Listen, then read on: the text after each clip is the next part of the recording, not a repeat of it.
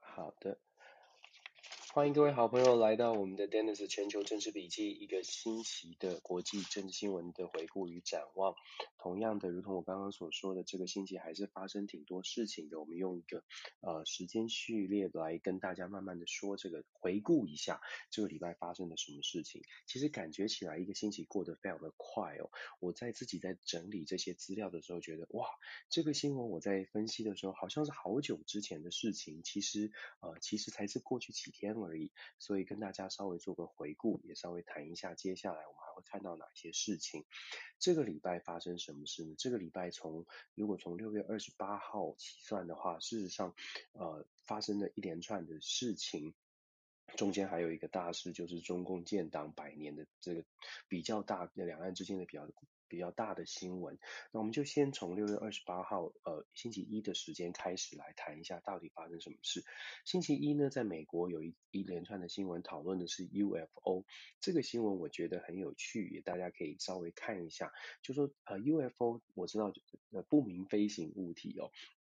在英文的话是 un unidentified 啊、flying object。这是一个非官方的说法，UFO 是非官方的说法。美国的国防部发布的这个报告呢，那他们用正式的说法是 unidentified aerial phenomenon，也就是一个现象，它不会说是飞行物体，它说是一个现象，UA 啊、U A 啊 P。那这个报告里面为什么引人注意呢？因为大家都知道，我们都很好奇，这个世界上这个宇宙还不是世界了，这个宇宙呢到底有没有跟我们一样其他的生物的存在？那美国国防部发布的一个报告是说，从过去呃一百四十四件美国军方有记录到的、有拍摄到或者是有文字记录、有口述记录的记录当中呢，去啊抽丝剥茧，其中发现有十八件可能。真的是呃无法解释哦，非常无法解释。那他们做出了一个结论，这个结论是没有结论，对，很有趣哦。这个报告其实做出的结论是 inconclusive，就是说没有办法证实有还是没有。但这很有趣，我们先从几个角度。这个报告，第一个，这个报告是谁做的？这个报告是在二零二零年的时候由川普执政的时期。当时呢，川普其实在川普任内就一直强调想要发展星战计划，就像雷根时期。新战计划在讲说，未来的美国要在跟俄罗斯、跟中国再次重新开始所谓的太空竞争。所以在川普时代呢，如果大家有关注军事迷、航太迷，可能会发现。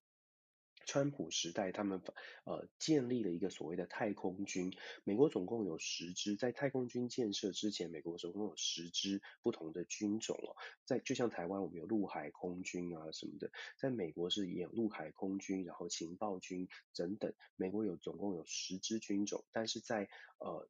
就是川普时代呢，在多加了一个军种，叫做太空军，叫做 Space Command 太空军团司令部。那太空军团司令部需要很多的经费啊，所以川普时代其实就很努力的在试图着说服，为什么太空军有它的必要性。毕竟大部分的人现在感受不到有在打太空星际大战的感觉哦，电影里面才会发生的。所以你要说服很多的民众，包括国会议员，愿意编预算，愿意给钱，你就必须要。把这个太空战争，或者是对于太空的准备，要说服大家，这也是为什么川普的任内就一直很积极的希望说可以做太空相关的探索跟调查。那这个对于 U UFO 或者是我们说 UAP 的这个调查，事实上就是他在。争取支持的一个一个重要的步骤，所以他在二零二零年的时候要求国会，要求这个单位去做调查。他要求什么单位调查呢？这也是很特别的地方，值得一提的。他要求的是美国海军的司令部跟美国的这个国防部的情报。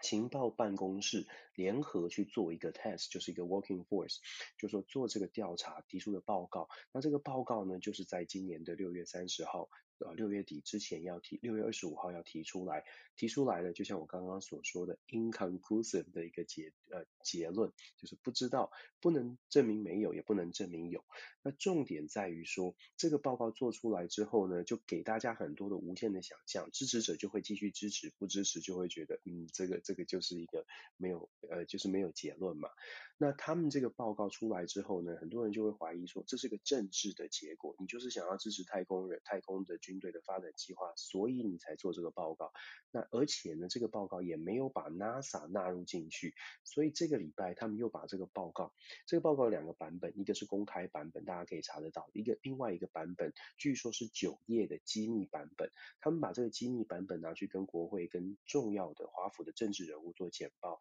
而且也拿去了 NASA 就太空总署做。做一个呃分享哦，那太空总署呢，这个礼拜太空总署的 director 他们就出来，呃 Bill Nelson 太空总署 director 就出来，有些人听我在呃早安新闻有分享过，Bill Nelson 他是前太空人，七十八岁了，年纪蛮大的，声望在整个 NASA 或者是在太空领域哦，我们说这个专业的领域其实声望蛮高的。Bill Nelson 出来就讲说，他看完了完整的报告，再加上他自己的经验，他觉得呢。他讲了一个很奥妙的话，就是说他觉得我们不是在宇宙当中，啊、我们并不孤单。就基本上他就说我们在宇宙当中应该还有其他的朋友哦。那这个就比较震撼了，这个比本来大家觉得有政治意涵的报告还更更震撼。因为 Bill Nelson 第一他第一他不是共和党，他是民主党。第二呢，他又是太空人，他曾经真的在浩瀚的宇宙当中这个呃这个这个行走过，或者是看过外面的世界。所以当他说完之后，大家就觉得说，嗯，这个事件是真的，这个世界上真的有外星人，那只是说我们怎么跟他们接触。那就如同我们之前有一些朋友可能看过很多的电影哦，我自己是觉得说太空人真的可能存在，和外星人可能真的存在。问题是，问题是我们要怎么打算跟他们接触？这个如何接触？从电影里面告诉我们的。不见得每一个外星人来的都是好的，所以这个也是让人家觉得嗯有点有点可怕。华呃今天我如果没有记错，《纽约时报》还是《华盛顿邮报》还特别有一篇社论在讲说，天哪，我们我们这个世界是不是最后要因为外星人才外星人这个议题？而终于有机会让大家可以团结起来，共同面对世界上面的挑战哦。我们知道，像拜登政府上台以来，都一直在讲说气候变迁，全球要合作在一起。可是看起来好像各种话题都很难。那我就想起了在那个呃以前小时候看的电影叫做《星际大战》IT Four 这部电影里面呢，就是讲说外星人来的时候，全世界才终于愿意有超级来自外来的这个压力的时候，全世界还终于愿意合作。所以这呃这个礼拜就有一些媒体的社论在讲说。人类或者是全全世界会不会终于因为有了一个可怕的问题或者值得讨论的问题，外星人的存在，而终于愿意讨愿意合作，更加的合作，少一点战乱了。这个我们不知道，我们只希望少战乱的部分真实的发生。这个星期讲到战乱，我们就说，呃，这个礼拜呢，就刚刚过去这个礼拜，美国的国务卿布林肯他真的拜访了非常多的地方，德国、法国、意大利哦，他拜访了很多地方。看起来表面上呢，都确实得到了很多国家的 好感。呃，如果大家记得的话，呃，我曾经有说过，像布林肯他的成长背景很特别，在欧洲地区他是会讲流利的法文。他的九他九岁到十八岁是在法国居住，而且度过他的中学跟高中，所以他在拜访。欧洲国家的时候呢，他就呃非常亲切的觉得宣，就是等于是跟大家说，跟欧洲的这些朋友说，像政治人物说，他像回到家一样。而法国的外长，事实上在接待呃布林肯的时候，也真的是非常的轻松，他甚至用用 My dear Tony，就是我亲爱的东尼哦，来形容他们之间的关系，也强也强调说。呃，Anthony Blinken 是最适合帮美国来跟那法国交涉的人，非常高兴。我们知道法国讲法语嘛，法法国讲法语，这个大家我相信有听过。法国讲法语会觉得说，他们觉得说这是更加的亲切，也真的有拉近关系。但是我们说世界上最可怕的词就是 but，就是但是。但是呢，虽然大家都是握手言欢，非常的感觉拜登上任之后气氛友谊是非常好的。但是重点在于说，这些友谊能不能成实际的转化在转化到外交上面的合作？所谓的外交合作，其实最重要的议题对布林肯来说，就是要把欧洲国家拉到美国这一边，尤其是针对中国的议题，是不是欧洲国家愿意针对中国的议题来跟美国合作进行围堵或者是制衡呢？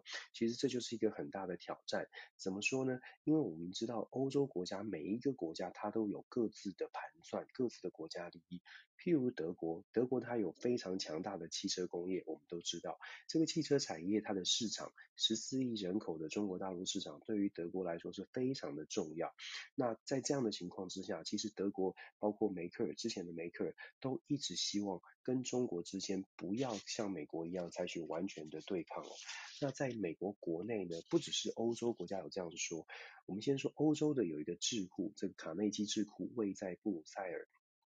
比利时布鲁塞尔的智库，它的 director 叫做 Rosa Rosa 呃 Bill Billflow，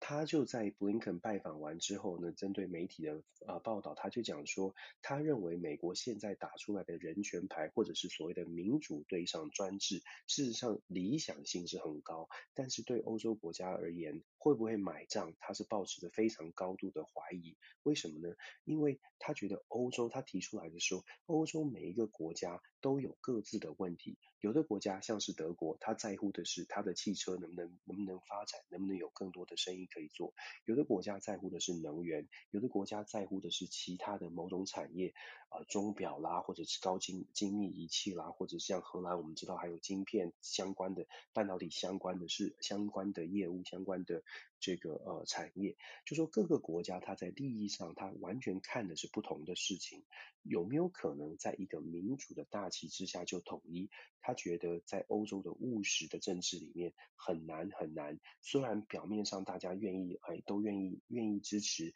愿意在人权的问题上面发表声明，但是接下来。最大的挑战是，当真的到了所谓的贸易谈判跟后续的落实的时候，就会出现一些问题，可能很难完全站在美国这一边。那美国国内是不是也呃，是不是有不同的意见呢？事实上，美国国内啊，在川普时期的东亚助理国务卿，这个人的名字叫做 Susan Thornton，呃，Susan Thornton，苏珊索顿。索顿现在是 Brook 呃 Brookings，美国非常有名的布鲁呃布布鲁 Brookings 布鲁金斯。这个研究院的研究员哦，他就想说，他讲什么？他讲说非常类似的一个说法。他说他觉得拜登政府现在积极的透过一些价值导向的，我们之前有分析过所谓的 value orientated foreign policy，价值导向的外交政策，希望。欧洲的比较强的国家，像是德国、法国啦这些国家，愿意站在美国这边一起来制衡中国。他觉得这个方向就是虽然理想性很高，可是实际上要达成非常的困难，因为这些国家的，如如同我们刚刚说的，这些国家的国家利益并非在抗中。这一点呢、啊，可以从布林肯跟跟德国的这个呃政治人物见完面之后。德国的国防部长，他叫呃凯伦鲍尔 （Karen Bauer）。凯伦鲍尔说什么呢？凯伦鲍尔说，他们非常的支持美国的这些计划跟外交的政策，但是，一样又是但是哦，但是什么呢？但是他说，Russia keeps us on our regional on our toes regionally，也就是说，他说在德国的眼中。国防部长哦，德国的眼中，俄罗斯把我们锁定在我们的，让我们必须要非常小心的在我们自己的区域内要防范哦。也就是说，俄罗斯才是德国或者是欧洲大陆的大部分国家、北约组织的国家最担心的、最担心的一个威胁，而不是中国。他虽然强调说，in the long run，就是 in the future，如果说整个长远来说，中国当然是一个威胁，但是。现在，我现在对于德国跟欧陆国家而言，俄罗斯才是最大的对手，最大的让人担心的对手。所以，其实大家可以看的是说，我们看到美国，我们在台湾，我们当然是比较亲近美国，在美国的支持之下，美国台台湾关系法。所以在美国的支持之下，我们看到了很多部分都是我们看到美国好像呃，我我自己也说了，拜登正一步一步的推动他的这个外交的计划，看起来呢，上任了半年以来，从一月到现在，真的是将近半年了。将近半年以来，大家都挺非常卖拜登面子，不管他走到哪里，他的国务卿到哪里，都得到非常正面的回应，友善的回应。问题是。所以接下来的挑战才是才是真的呃难的地方，就说落实如何落实，大家都说好啊，我们都签 MOU 啊，问题是接下来如何落实呢？我觉得这个才是我们接下来要观察的。我们既然讲到落实哦，拜登的最大的挑战是什么？就像我们说的，中国这个礼拜中国有什么大事？大家都知道，所谓的百年建党的演说，百年建党演说真的是大家各自解读。那你觉得他是善意的还是恶意的？那当然要从你台两岸关系来看，还是对于全球来看。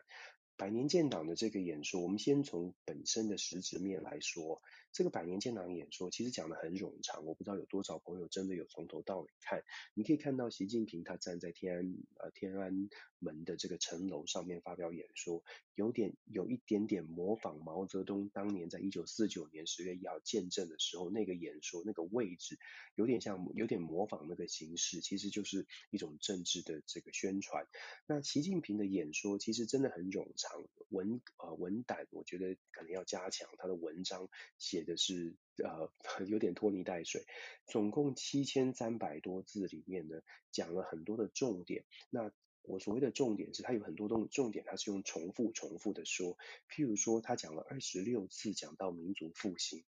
他的意思是什么呢？基本上这个建党演说，你要想你要想想看，说他的对象，他讲习近平到底对象是？对台湾、对香港、对全世界，还是主要是对中国大陆的十四亿人口。其实习近平的对象，你讲，你看到他讲二十六次中华民族复兴，基本上我们的解读就会就可以是，至少我的解读就会是，他的主要的对象 target audience 就是中国人民。他想要告诉中国人民，中国共产党在过去一百年来做了多么好的工作，让中国可以站得起来，所以民族复兴了。他又讲了十次。所谓的以以史为鉴，就是要回顾过去，这个也很特别，特别在于说，过过一一般来说，很多的政治人物在讲的时候，我们放眼未来，但是在习近平的演说当中，很重视过去，告诉大家的是这一百年，中国共产党做了多么的好，而且有趣的是，其实在一九七八年邓小平的改革开放以来，很接下来的，无论是胡锦涛、江泽江泽民、胡锦涛。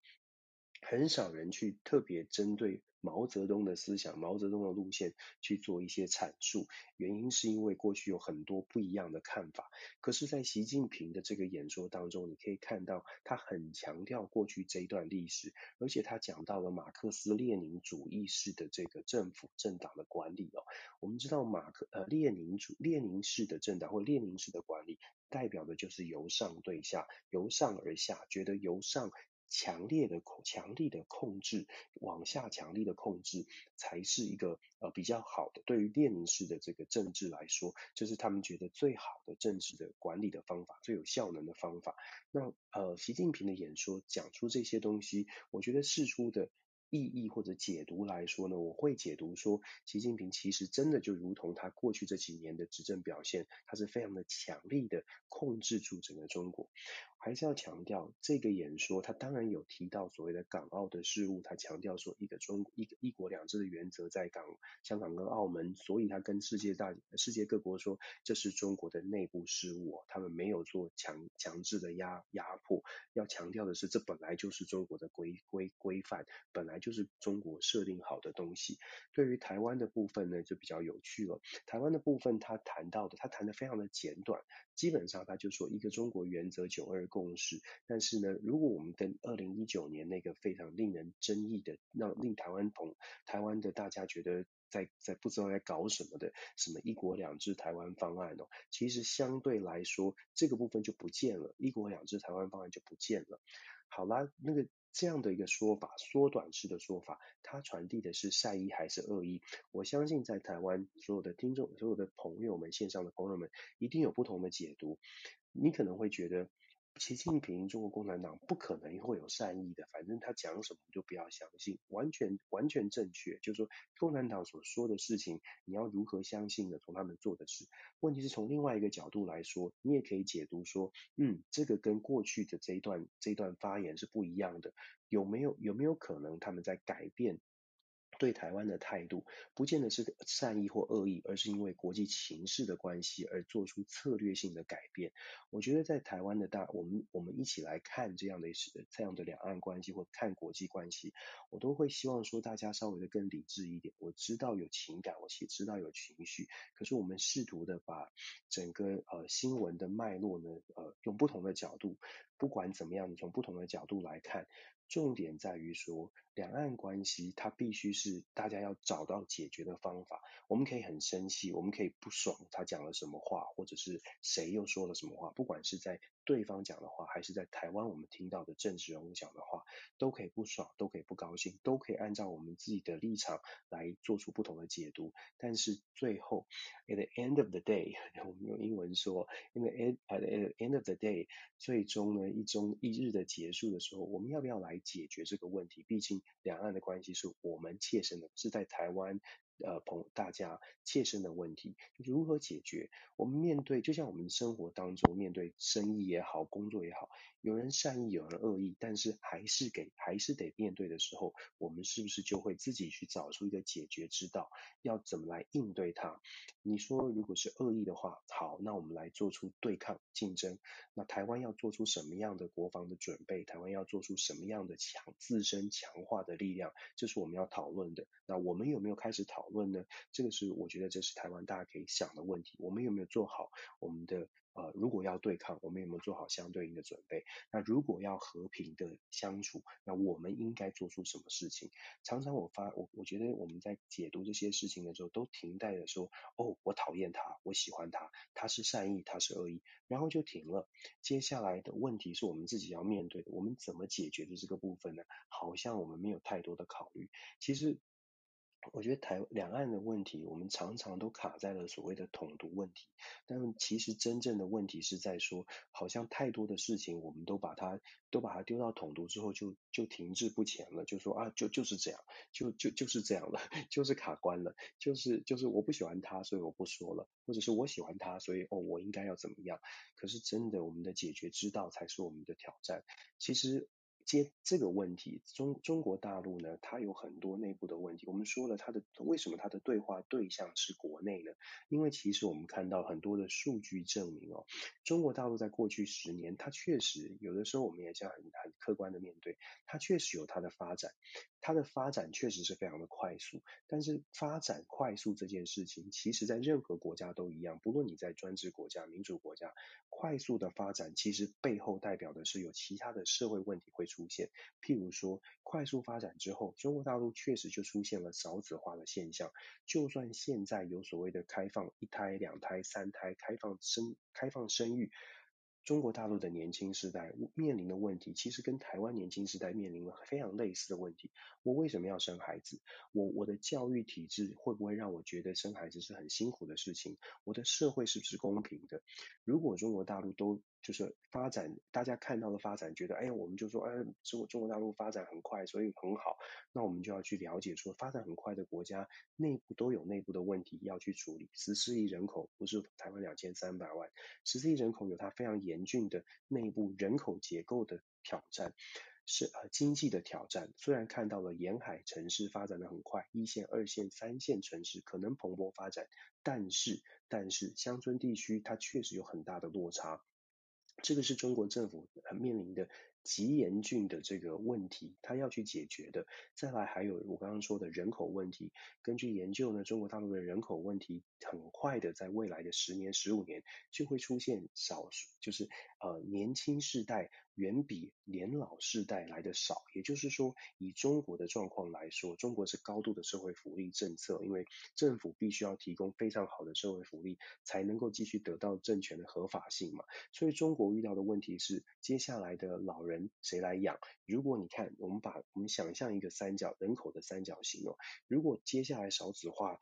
现在这是这不是我随便想象，这是数据已经告诉你，中国的人口结构在少子化的情况之下，中间的年轻世代年轻人变少，就会变成从三角形变成倒三角形。年老的人口老化的问题在亚洲国家通通都出现了，中国的快速发展也连带的会出现这样的问题。少子化之后，它倒三角形一旦成立，十四亿人口的社会的倒三角形会比我们在两千三百万的台湾遇到的问题更加的严峻。因为政再加上政府，它必须要提供人民更多的福利，它必须要支撑住这个福利结构，否则的话，它的政权合法性都会受到挑战。我讲的这些呢，都是我们我们真的是拿数据在说，不是说抹黑或者是不呃。不喜欢中国，所以讲什么话。相反的，我觉得我们是很客观的说会遇到什么问题。那我们希望不要发生，因为中国中国大陆的任何的动乱，其实都会影响的不只是两岸，还有全世界。我们在解析这些问题的时候，在台湾的朋友会说，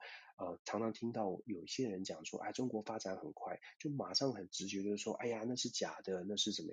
其实那是真的，中国的经济发展，经中国的客观的表现，它确实有它成功的地方，这些都是真的。但是我们真的要去看的是说，这些成功的背后，接下来中国会有很多的挑战，这个才是我们会我们可以去思考、可以去讨论的，而不是一股脑的就说，哎，我们都只想要听到中国不好的地方。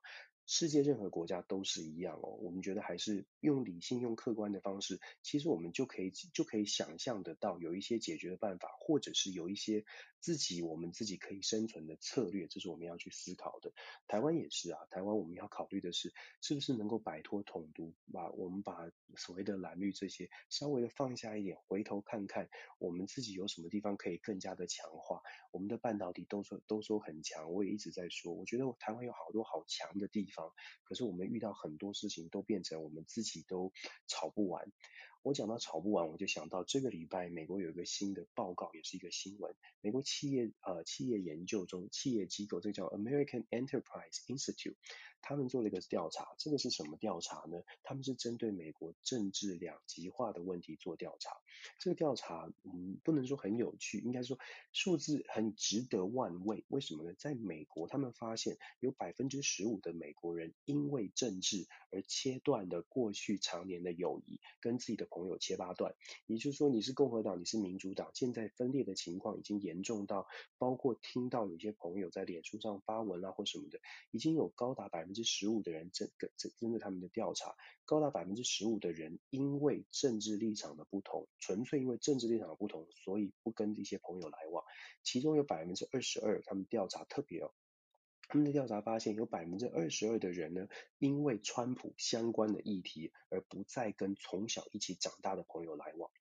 然后他们再进一步调查说，政党比例，共和党呢有百分之五十三的朋友现在还维持着有部分民主党的朋友，可是民主党呢只剩下百分之三十二还还留有身边还留有共和党的朋友。他们讲这个调查凸显的是美国的两极化的现象越来越严重，然后他们也也讲出来说，在政党上面，民主党现在似乎越来越不能够接受任何关于川普或者是关于保守力量、保守论述的一些想法，所以民主党现在呢非常容易啊、因为不同的意见就就不高兴，就我是说我就我就 unfriend 在在脸书上在社群网络上面 unfriend。那这个研究其实包括这个研究中心的 Enterprise Institute 这个主任都在讲说，现在的这个呃以现在的两极化的情况呃非常严重，任何政治人物都很有可能也很容易，因为整个社会氛围的关系，所以任何政治人物都很容易把一个没有政治立场的议题政治化。我觉得在台湾，我看了这个新闻，为什么特别想分享？是因为这个礼拜做出来的，特别想分享是因为。大家有没有发现，我们现在真的在台湾也是如此？当然，民主国家可能都遇到类似的挑战。可是，在台湾，我们是不是也看到这样？也许它不是一个政治议题，但是当政治人物说了之后，因为我们社会比稍微的有一点呃越来越分化，就变成我们政治人物说出口之后，我们就开始哎马上选择这个人是好人，这个人是坏人，我不要来往了。最近看到因为疫情的关系。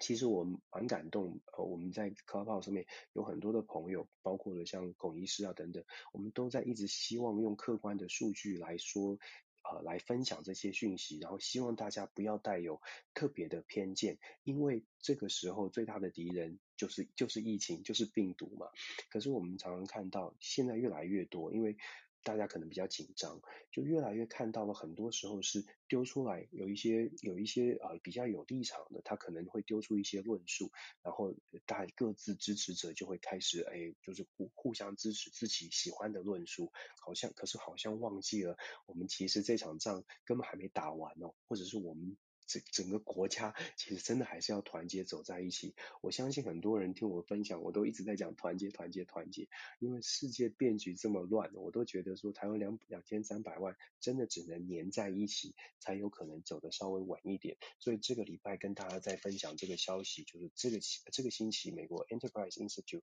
做出来这个大的做出来这个呃这个调查，我觉得很值得台湾大家一起来看一看。这个星期呢，其实还有一些有趣的话题，呃，我不知道大家记不记得，我们在说这个礼拜在礼拜二、礼拜三的时候，呃，菲律宾的总统杜特呃杜特地，他成立了一个所谓的八十一人的女性广播员。的这个海上天使的海上天使团，它的目标呢是希望这个女性广播员可以发挥柔性的力量，在海上呢，我们之前有说过，菲律宾外海有很多中国的船只，威胁着菲律宾的国防安全。海岸安全，所以杜特蒂呢，他又不想，他本身很不想跟中国起冲突，所以他就突发奇想，真的是成立了一个海上天使团，透过女性柔性的声音，希望可以海岸防卫队女性的声音去海上做广播，希望这些中国的船舰呢可以远离菲律宾，我们不要起争执，就那种心战喊话的味道哦，非常有趣，所以这是一个呃菲律宾的这个新的新的这个战术战略吧，我不知道我不知道台湾有没有，我台湾以前在我们年轻人好像有所谓的花木兰，还有也有星战的相关的计划，只不过在现在这个时代，呃有这样的想法，我我倒是挺觉得挺有趣的。那这个礼拜我分享的呃分享的时候，我就有说到，在菲律宾内部，因为这个新闻引发了一些呃性别的性别的争议，所谓的性别争议是因为杜特地觉得女性就是温柔，女性就是就是做播音的工作就好，引发了在菲律宾就有人觉得说，那你就是性别歧视，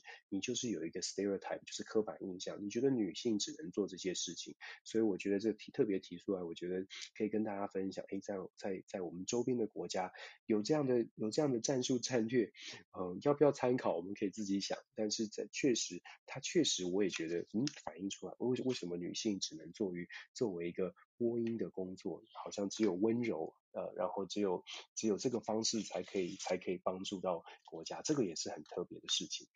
我们刚刚讲了这讲了这些消息，其实在美国呢。呃，还有几件事情是这个礼拜也愿意很想跟大家分享的。在美国，我不知道大家有没有看过《天才老爹》这个影集？以前很年轻的时候，有没有看过《天才老爹》这个影集？在美国这个礼拜有一件比较大的事情是，天才老爹叫做 Bill Cosby 这个 Cosby 这个有名的名人，他其实非常非常有名哦。在出事之前，那《天才老爹》的影集当年非常非常红。那 Bill Cosby 也是一个非常非常红的一个呃，也有很有影响力的在。在二零零二年的时候，甚至还被美国总统小布希颁布平民最高等级的叫做自由勋章哦。他曾经是这么这么的这个不可一世，但二零一五年的时候，他被控诉，其实一直都有控诉，直到二零一五年才正式有人就是提告说他性侵害。那其实一直都有这样的传闻，但是 Bill Cosby 都一直可以避免，不论是用钱呃。就就是就是民事和解啊，各种方式，一直到二零一五年这个论述才开始变成有一个这个 Constant 呃康康斯康斯坦这个女性对他做出控诉，而且是比较比较多稍微多一点点的证据，才开始真的有法院的审理。到二零一八年的时候把他定罪哦，那定罪当时是以性侵定罪，那。判应该是判三到十年，但是他一直不断的上诉，在今年的这个礼拜他放出来了，放出来的原因是因为啊、判他无罪，判他无罪放出来，因为呢是因为罪证不足，而且是程。无呃没有违呃违反了程序正义，应该就诉讼过程当中违反了程序正义，所以把 Bill Cosby 放出来。为什么谈这个问题？其实这个问题它某种程度凸显了现在在美国一些种族的争议。我们先说他放出来的原因，法院把他放出来，让他让让他可以无罪的原因呢，两大原因。第一个是他他这个呃当时定罪，上一个呃审判定他罪的原因是因为呃他在。论述当中，他的自述当中有讲到说，他确实有对女性呃施以药物，当时是说安眠药，其实是其实真实调查其实是毒品，就是俗称白板的这种镇定剂。那镇静剂就是让就是让受害者迷昏了，然后影响到他们的这个身体可能不不受控制。其实他是有这样，但他的自述里面他讲说他有用安眠药，他有用相关的药物。问题是出在他这个自述呢，是在什么样的情况下提出的自述呢？是在他已经跟这个康斯坦康斯坦这个女性达成了民事的和解。所谓的民事和解，是因为康斯坦在在控告 Bill Cosby 的时候，律师给他建议说，你如果你因为没有足够的证据，所以没有足够的证据，你现在有的证据只能大概可以达到民事的和解，也是一种惩罚他的方方法，也是让他颜面呃颜面尽失的方法。所以康斯坦在一开始的时候选择了民事民事的诉讼，走民事诉讼的结果就是，哎，那那 Bill Cosby 觉得我反正不会被关，民事。诉讼最终都是赔偿了事，所以 Bill Cosby 在他民事诉讼的诉这个这个自白当中就有谈到说，哦，我有用药，我有安眠药，让大家可以睡得好啊，等等。所以他的这个诉讼最后在二零一八年，呃，康斯坦突然就说，呃，那我不要民事，我还是要告他。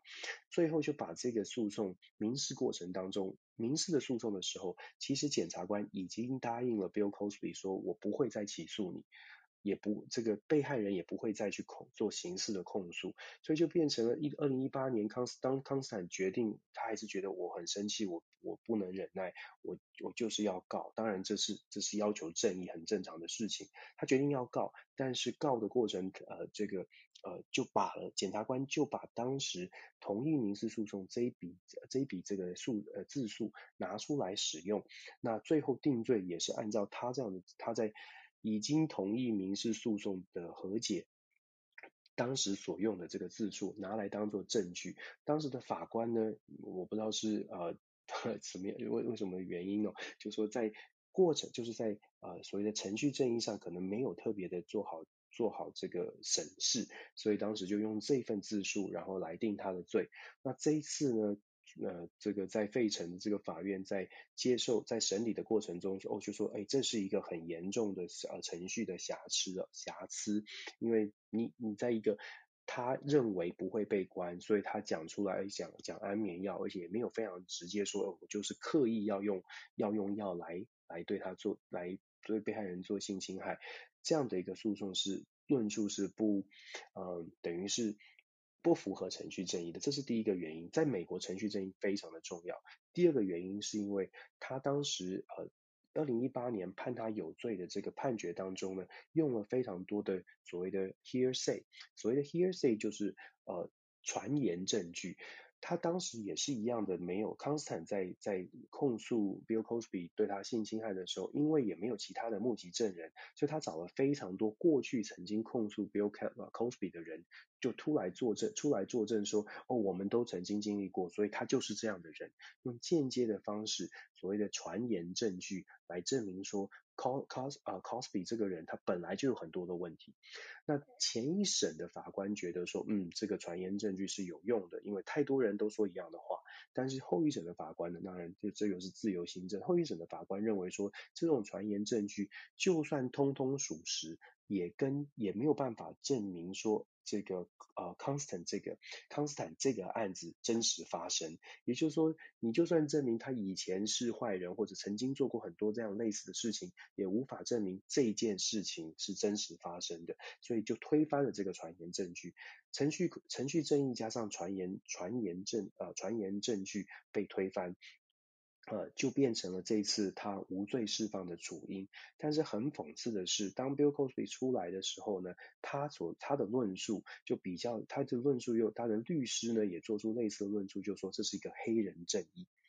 我刚刚为什么说这个这样的这类似这样的案件呢？它比较麻烦，在美国真的种族的冲突、种族的争议，会让很多的司法、很多的正义，所谓的正义，我们认知的正义，它它的那个空间啊、如何判判决变得很模糊。政治上面的一些政种族政，在美国的政治里面，种族问题是非常非常难解。到现在为止，碰碰到任何的族群相关的争议，遇到了呃遇到了司法，遇到了政治，呃遇到了政治上面的一些争议，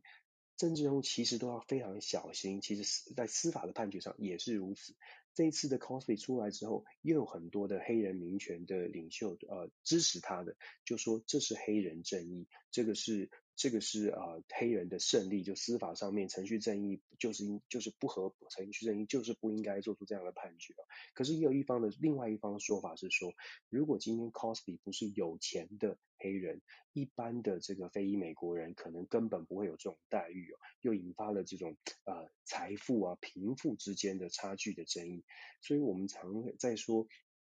分享一些美国的政治新闻，美国的新闻。从不同的面向跟大家做这样的一个分享的原因，是因为我觉得美国真的也很大。我们在台湾看见的美国，也许、也许、也许不是那么的全面。美国。我们在在美国生活的朋友可能更有感受，就在美国你看到的族群的争议，可能有族群的种族的歧视，甚至有些人朋友遇到，有些朋友像我自己都曾经有经历过种族群呃种族的歧视哦，像这些新闻在美国天天看见，天天有类似的辩论。那在台湾我们看到的美国是比较像是啊，它就是一个很好的地方，它就是一个很强的，它就是一个很友善的朋友，但是。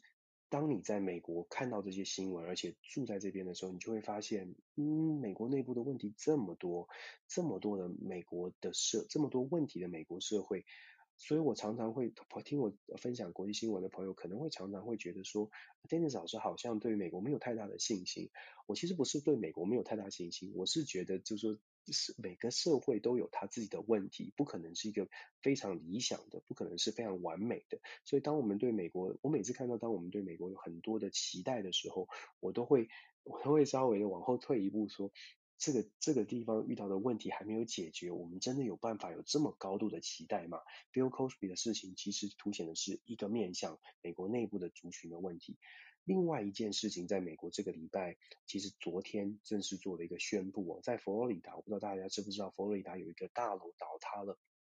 然后各国的搜救队，墨西哥的搜救队啊，各国的搜救队都来帮助，就像我们当年这个九一大地震的时候一样哦，很多各国的搜救队都来帮忙，因为这个大楼倒塌是非常的严重的，它的倒塌是呃半夜一点半就突然的。垮掉了，然后很多人被压在瓦砾之下。到目前为止呢，确定的是二十四人死亡，一百二十四人受伤，而是呃一百二十四人失踪哦。那因为已经经过了一个多礼拜的时间，黄金搜救期已经过了，所以佛罗里达政府呢，当地的政府就决定，好吧，现在要停止搜救，暂停搜救，就开始要拆楼了。因为马上根据气象的报告，有一个飓风即将要侵袭佛罗里达，如果再不来赶快的来赶快动作的话，可能会造成很多的后续。的问题，不论是环境的问题，还是呃附近周遭的建筑，也会可能受到影响了，所以可能要开始做这个 demolition，就是拆除的工作。当然，拆除工作一展开，就代表基本上呃不太可能再有任何的这个生还者呃。再再再被搜救得到，那这是一个很大的事情，在美国这件事情很大的原因，包括拜登自己都来访访问，原因是因为呃这件事情凸显的是呃又引引发了很多的后续，譬如说建筑法规，然后有人规避规避法规，然后这个现在爆料出来说，二零一九年开始这栋大楼就有啊、结构建筑师在他们自己的这个董事会在这个。大楼的管理委员会开会的时候就已经非常严重的控诉说，这个架大楼的结构已经出了问题。佛罗里达海边，佛罗里达是美国最呃呃这个退休人士最向往的天堂哦。它的这个没有收所得税，再加上气候很不错。可是问题是说，佛罗里达在海，尤其在海边的地方的建筑物，事实上它常年受到海风的吹袭，它的这个地基啊，它的建筑物其实有一定的年限。但是，因为这些人这边都住非常有钱有势的人，其实大家都觉得很麻烦，不愿意改，不愿意去动不动去修修缮房子哦，也连带的影响说，当大楼的管理委员会说我要修房子，我希望要清空这个房子，我希望要改变什么？啊，都很难很难推动，有一些呃有一些状况非常的多在佛罗里达。这一次的事件凸显了一个问题，就是嗯有钱有闲的有钱的人，他可能有很多的方式可以避免他自己生活的不便。那这一次突呃那现在呢，所有的报道出来之后，就发现大家不愿意做改变，大家觉得说就就呃然后呃建商也不愿意做大，也不愿意投资大成本去做大大动大动作的维修。现在不止这栋大楼，现在周边呃一排的这个叫 Service 这一排这一排海岸线，很多的房子其实都开始很认真的进行一些调查，也已经出现有一些大楼有同样的报告出现，就是我们不是在在美国不叫做海砂屋，就是受到海呃海水侵袭的，在海呃佛罗里达海岸线边。漂亮景色的房子，他们的地基其实都出现了受到海水常年侵袭的危机。现在呃各个各个大楼啊，当然当然是危机四伏，大家都非常的紧张。所以这个是呃跟大家分享，美国我们刚刚说种族的问题，还有美国的这个权力结构，有钱人呃不同收入等级都有，真的呵呵 美国内部有一些蛮多的问题。如果大家啊、多观察美国，就会发现。啊，美国好像不是想象中这样，当然它有很强的地方嘛，但是并不是想象中这样。呃，我们我我知道孔医师常常在分享这个疫情哦，在美国我们就讲疫情，在美国到目前为止，我我还是说，美国到目前为止还是好多人觉得呃不不用打疫苗。那事实上，美国的状况也确实是比较回升了，包括了美国总统拜登即将在这个礼拜，就是七月四号，即将要呃这个在白宫啊请一千多超过上千人办理 party，就是国庆的。国庆的 party，呃，要证明说美国已经恢复了疫，从疫情当中走出来。当然，它的象征意义是很好的，但是也有人担心说，会不会因为这样让让全美国更加的相信说，我们完全可以恢复到正常。坦白说，现在在美国，你走出去真的是恢复正常，基本上只剩少数极少数呃的人还戴着口罩。昨天我去呃 Costco 采买的时候，我戴着口罩，我大概是唯为二吧，我只有看到两个人戴着口罩啊、呃，所以这个呃现在的美国真的已经是好像大家已经完全忘记了疫情，完全恢复正常，到处都是人，对，尤其是这个长周末庆祝国庆，真的是到处都在 party，那只能说希望希望这个病毒真的是可以被啊、呃、在美国的这个疫苗呢可以控制得住，不会再扩散。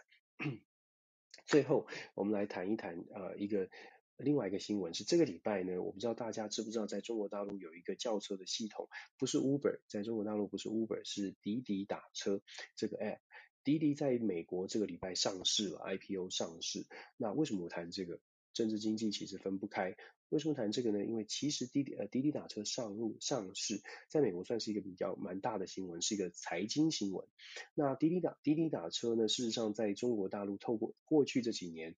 透过制度啊等等的方式呢，把 Uber 啊、本来本来在 Uber 在中国也有，但是 Uber 就只好退出了这个市场，由滴滴来介入。Uber 目前还是投资滴滴大概有百分之十二的股份哦，所以一般觉得说，诶，如果滴滴做得不错的话，Uber 应该也会获利。所以美国银行的 BOA 他们在这个礼拜发布，在滴滴打车上市 IPO 上市的时候，把 Uber 的预期的价格价格从五十块钱左右调涨到七十六块。我不是做这个财经分析，我只是说为什么我们谈到这个，是因为滴滴打车虽然这个礼拜 IPO 上市，价格大概现在是十四十五块，重点在昨天就在啊星期五的时候，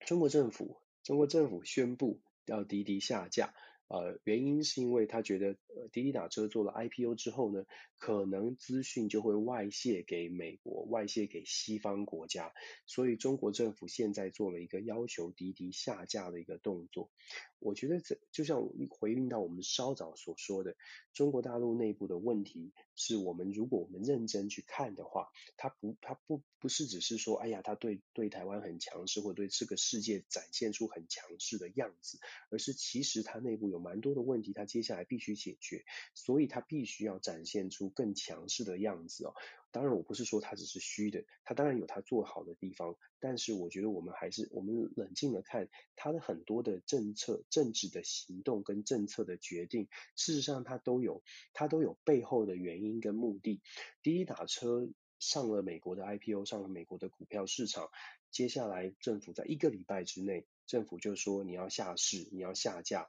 呃，基本上原因就是因为你跟西方国家有关联。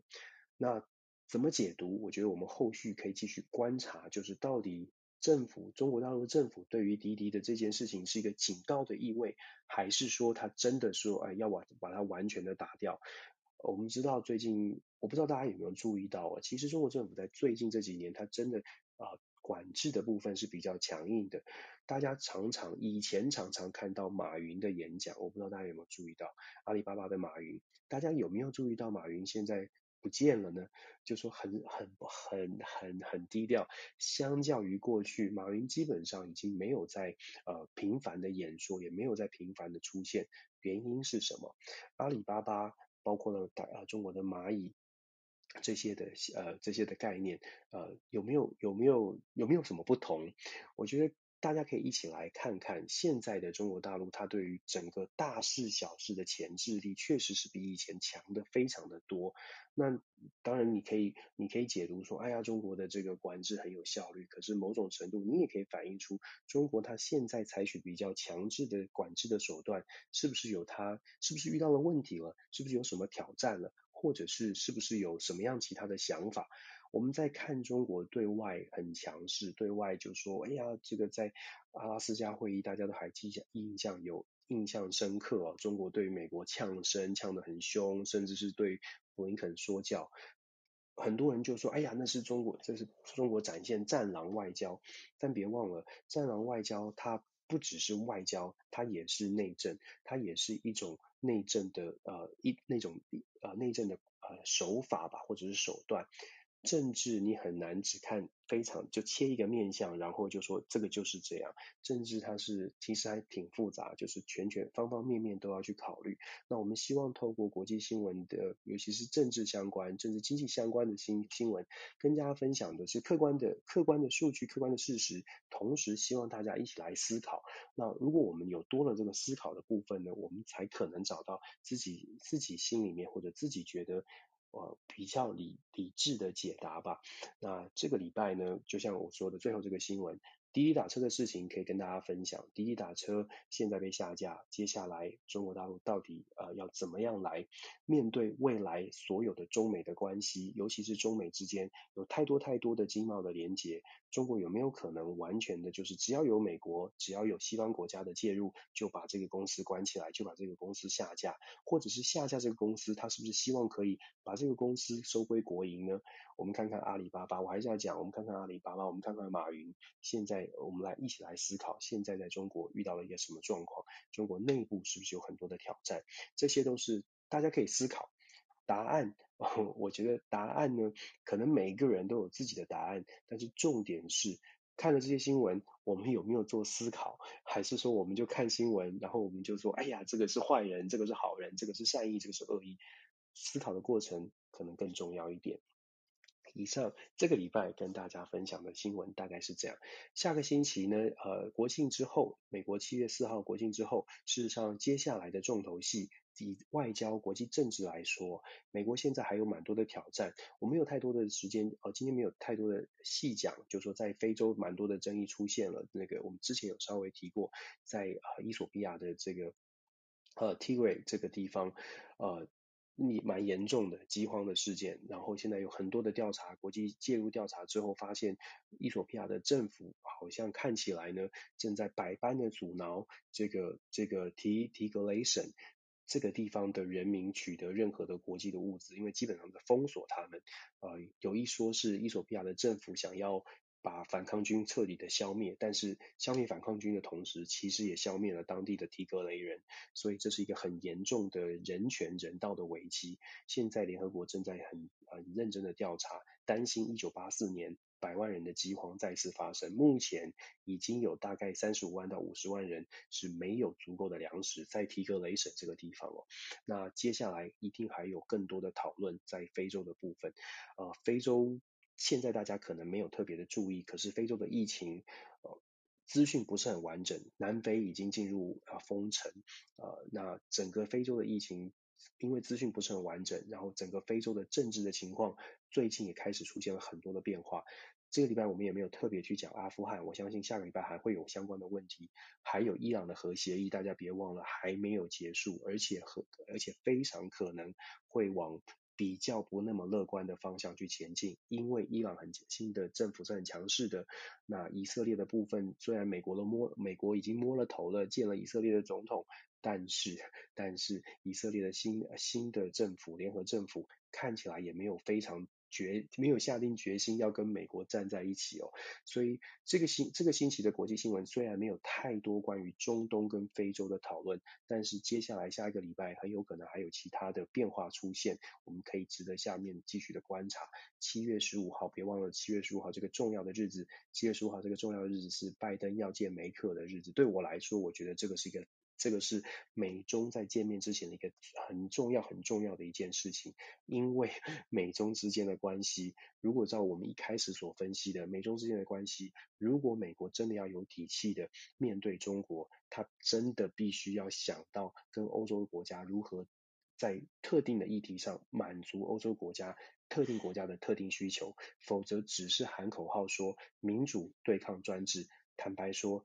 很难让人家买单的。我觉得朋友们，呃，大家一起冷静想一想就知道。如果有人告诉你说，我们来民主对专制，我们觉得热血澎湃，一下子一个月两个月，然后你回到最现实的部分，那那民主之后我们得到什么？或者是对抗专制，我们可以拿到什么好处？这个礼拜我也没有特别讲 T 法因为其实 T 法的对谈，呃，我不知道大家有没有有大家能不能理解 TIFA 的对谈？我们虽然开启了对话。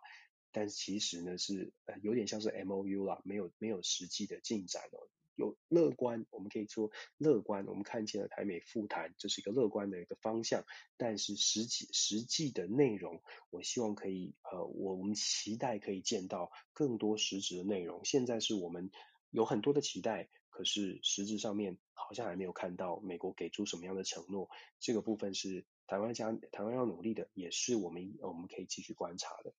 感谢大家的收听，这个礼拜的国际政治的新闻回顾与展望。呃，希望大家关注呃 Dennis 的全球政治笔记，在我的脸书，在。那个叫粉丝专业吗？我在不定期的会有一些国呃国际新闻，如果看到突发的事件，我可能就会写一些写一些评析，写一些我个人的想法跟大家分享。所以大家可以去追踪 Dennis 全球政治笔记在脸书上面的社群，那也可以 follow 我们的 Podcast。那在礼拜日到礼拜四的时间呢，我们有固定的国际新闻 DJ Talk，台湾时间星期二到星期四的晚上的时间。如果没有办法撑那么晚、呃，早睡的朋友可以在呃隔天清晨，基本上我们清晨一定会把 podcast 放上去，欢迎大家来听一听，看看这个礼拜当天有什么国际新闻。那到一个周末的每个周的每周的周末时间呢，就欢迎大家星期天晚上十点来听听看，我们来谈一周呃政治国际政治新闻的回顾与展望。希望透过这样的平台跟大家多做一些分享跟讨论。那希望大家对大家有帮助啦，谢谢大家，周末愉快。如果在美国的朋友，这个呃国庆的连假长，周末愉快。在台湾的朋友，大家一样的这个还是注意疫情，小心，注意安全，保重。谢谢大家，我们下个星期同一时间再聊再聊，拜拜拜拜。